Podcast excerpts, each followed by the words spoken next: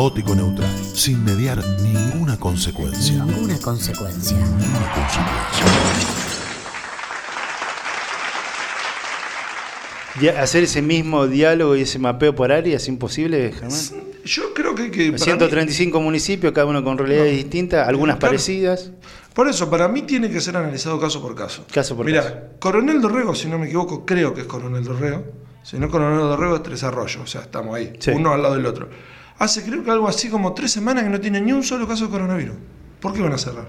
Si no quieren, si no, hay es deseo ni, ni, político de, los gobernantes, uno creo que lo ven a la UCR, el otro un- una unión vecinal, de hace muchos años, eh, y no es deseo de los habitantes o los ciudadanos. No, déjalo, está bien. Pero ahí vos, Que vos, que, vos que estás en el tema, que, que analizás, que buscás, que estás, que, que ves, que pipiás, olfateás, ahí no hay, no, no se da esta, esta construcción que vos decís de- entre Kichilov, el gobernador bonaerense, los intendentes de esos dos lugares. Sí, es- sí, o sea, deben tener diálogo y debe haber intermediarios que dialogan. Entonces, me parece bien que lo vayan decidiendo o se sigue por o, zona. o se maneja este tema de fase, no, vos estás en fase 3, según los contagios, ¿qué, Mirá, se, qué se mira a la hora de...? No, la verdad no, no, yo no sabría qué decirte que se mira. Yo te puedo decir qué me parece a mí. Si vamos a seguir con este sistema mixto, me parece que hay que regionalizarlo. No es lo mismo una región que otra. Vos viviste en capital, vos sabés lo que es ida y vuelta de este, entrada y salida de, de- de lo que ahora le dicen el AMBA. No, sí, es, es- bueno. tanto, a ver, porque es, es de un lado del otro, quizás, bueno, es más gente la que entra del, del conurbano, obviamente, pero también hay gente que sale de la capital y va a trabajar Claro. a zona norte, que va a trabajar a- al sur o que va a trabajar Y- al oeste de la capital federal. Acá... Si igual voy, tuve una, una epifanía, voy a mostrar Sí. mi capacidad superior, de, de- de- te voy a demostrar mi capacidad superior porque yo era titular por la suplente. Sí. La gente que entra en un momento sale.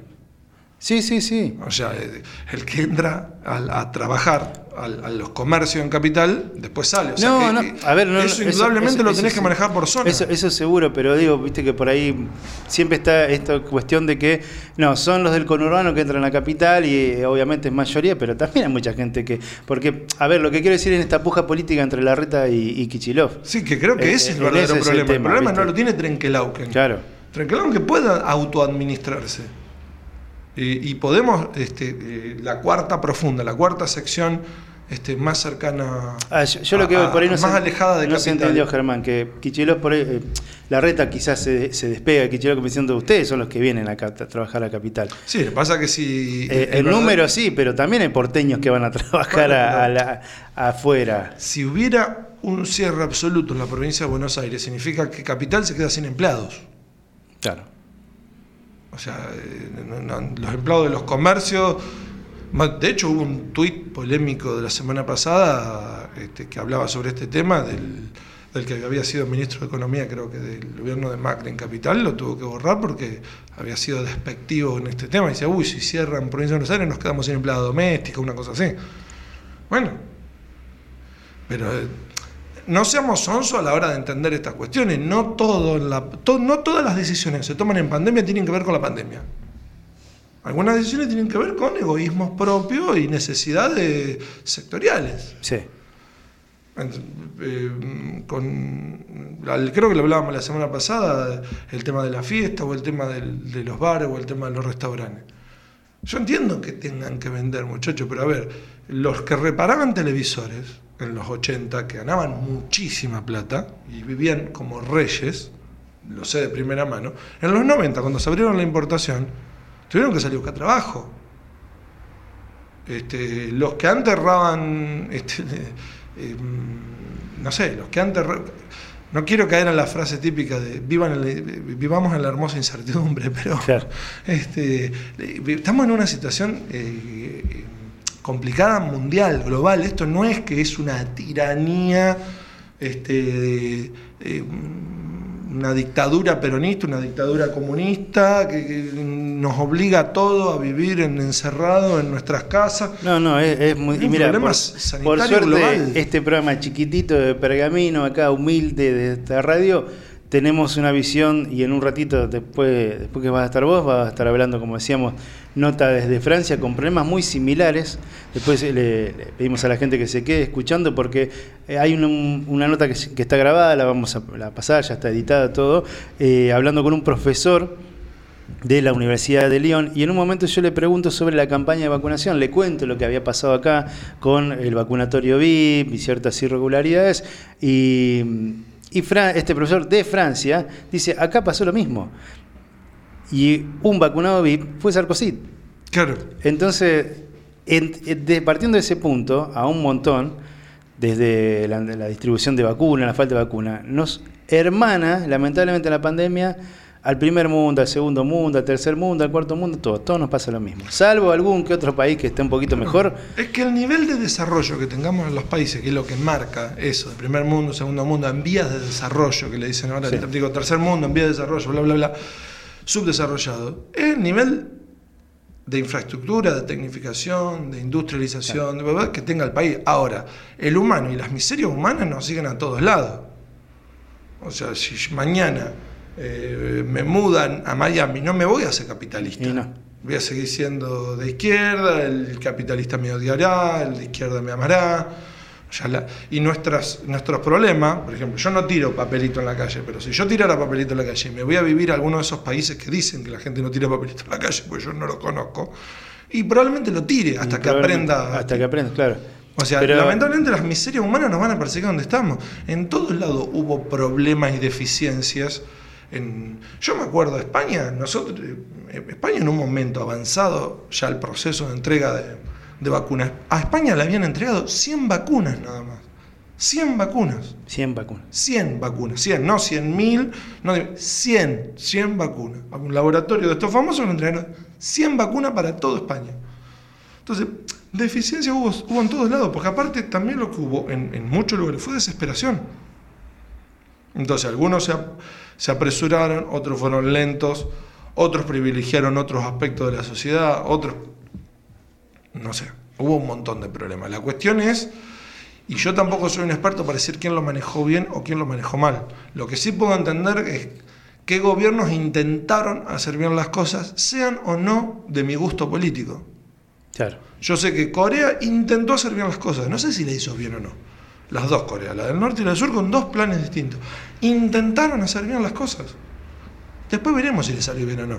Israel, me guste o no su gobierno, que no me gusta obviamente, o Canadá, que no me gusta, porque son gobiernos de extrema derecha, este, intentaron hacer bien las cosas.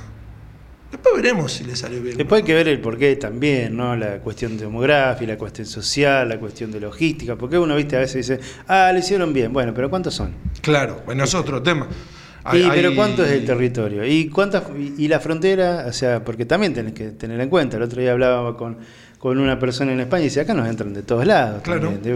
Eh, escuchaba, el fin de semana escuchaba un, un periodista que estaba haciendo un reporte de lo que pasaba en Uruguay, que acá fue modelo, tanto viste Uruguay sí. primero y después Chile como modelo.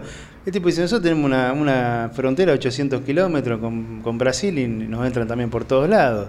Y supuestamente la cepa de Manaus y de Gran Bretaña estaba y hoy no estamos. Y hoy estamos, estamos sin clases, que antes era, viste, Uruguay, mirá, están dando clases, hoy estamos sin clases, hay contagios, y nos decía, eh, eh, ponían números comparados con Argentina, porque por ahí decía, bueno, a ver, voy a decir, este, voy a decir un, un número irrisorio, ponele, tenemos cinco muertos y, y cuatro contagiados, ponele, lo, lo, que decía el número, dice, pero si vos lo traspolas a Argentina son 500.000 muertos, claro, comparando la, las claro. poblaciones. Bueno, es lo mismo eh, que nos pasa con Pergamino de Estados Unidos, claro. Pergamino tiene la misma tasa de mortalidad que Estados Unidos.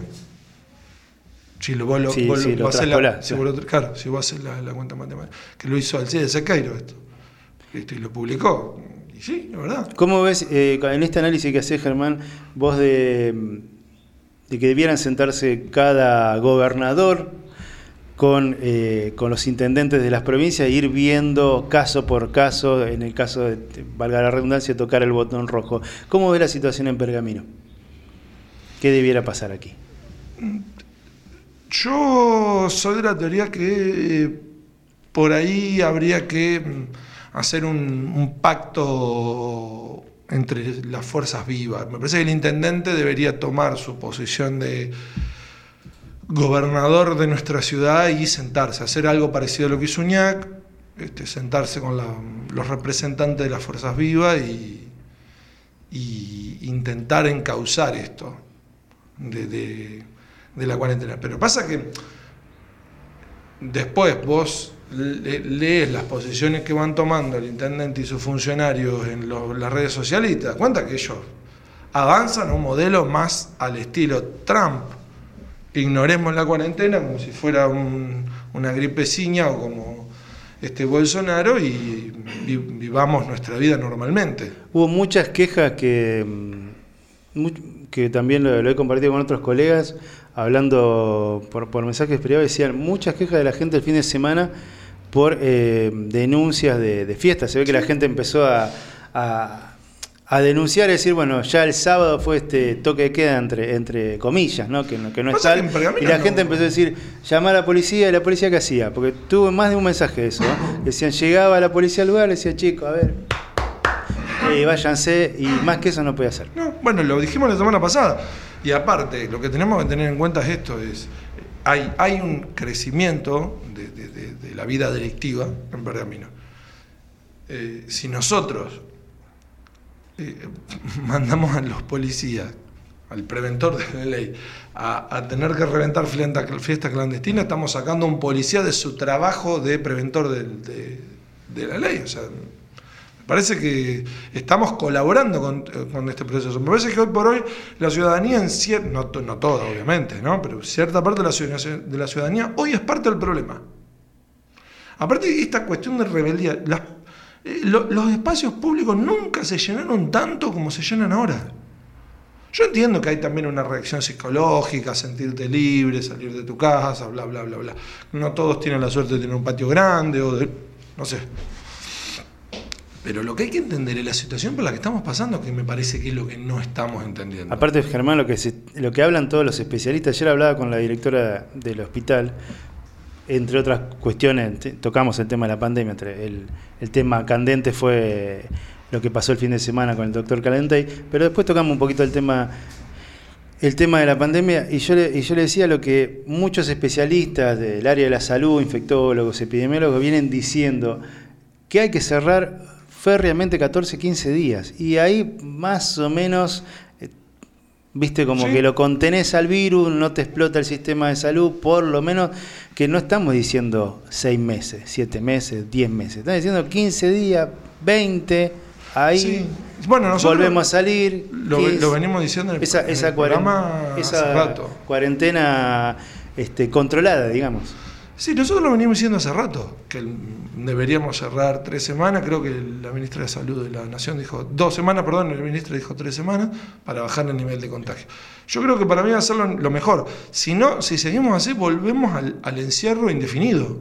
Claro, y todos están hablando de números mucho más altos que la primera ola. ¿eh? Es que el nivel de contagio de niños ha crecido algo así como el 600, 700%. Vuelta a clase. Y ese chico, cuando llega, contagia a sus padres. La mayoría, la mayoría de la. De, mm, no, no sé si la mayoría, pero una gran parte de las maestras de nuestra ciudad están con, guardadas en la casa porque o tienen coronavirus o son sospechosas de tener coronavirus. Entonces está bien, vamos a mandar a los niños a la escuela. ¿Y quién les va a dar clase? Hay, hay un hilo conductor, Germán, que no se puede. Eh, que no se puede negar. El virus viaja con la gente, Volvió casi, todo el mundo dice, volvió casi toda la, normalidad, casi todas las actividades. Entonces, bueno, ahí está el pie de la cuestión, ¿no? Yo creo que va a haber que frenar el nivel de contagio. Creo que una cuarentena de dos semanas no sería nada equivocado. Firme, fuerte. Firme, fuerte. por eso digo, aparte la anunciás la otra semana. Entonces tenés tiempo de provisionarte, si sos este, cuenta la propista eh, haces más trabajos, eh, no sé, por ejemplo, yo tenemos que arreglar, un albañil tiene mucho trabajo, bueno, trabajar la tarde, trabajar el sábado, trabajar el domingo, porque después va a estar 15 días sin trabajar. necesitas de acuerdos políticos también para eso. Por eso yo decía que para mí, así como el gobernador debe sectorizar la provincia y juntarse por sectores y ver cómo resolver por sectores, que con el tema educación así lo resolvió, la semana pasada creo que fue el decreto que lo resolvió, eh, me parece que los intendentes deberían hacer lo mismo. Lo que pasa es que el intendente de Pergamino está con, es una persona muy cerrada, que cuando decide algo se hace lo que él quiere y se acabó. A ver, eh, pensaba en el caso de, de Olavarría, de Tandil, que han, han tomado decisiones gubernamentales los intendentes por fuera de lo que, esperando lo que dijera provincia. Ellos dijeron, bueno, nosotros es como si acá dijeran, no sé, el intendente dijera, bueno, yo no espero lo que me diga la provincia y en esto sí corto porque se me está por, por explotar, eso se puede hacer. Sí, se puede hacer. Me está por explotar el hospital o me está por explotar el sistema privado, pongámosle ejemplo, voy a, no sé, cerrar la escuela, por ejemplo. Sí. no, bueno, no. La escuela no, pero no, la escuela no, porque es provincial. Pero digo, quiero cerrar, no sé, tal actividad. Sí. ¿Se puede hacer? Sí, sí, se puede, sí, sí, sí. Sí, porque existe un, marco lógico de tolerancia en ciertas tomas de decisiones. Hay decisiones que vos no podrías tomar en un estado, en, un estado normal de, la situación que hoy se te permite en una suerte de ad referéndum de una próxima decisión. Claro, pues bueno, no puedes esperar, si tenés acá, te queda media cama, no puedes estar esperando que provincia haga un decreto y todas esas cuestiones. Exactamente. Sí, bueno, lo mismo pasa en, el hospital con este muchacho que era gastroenterólogo y, estaba trabajando en COVID. Eh, y ni qué va a esperar, el nombramiento que le llegue, papá. Después, bueno, escurren estas cosas administrativas con las cuales no estoy para nada de acuerdo, me solidarizo con, con el doctor, la verdad que no me parece correcto lo que se hizo en el hospital, pero bueno, este, por eso te digo, hay cuestiones que pasan durante el COVID que no tienen nada que ver con el COVID, que tienen que ver con otras cuestiones. No, no, mm, intentemos no mezclar ciertas cosas. Germancito, ¿nos encontramos el martes que viene? Sí. Flaco cola.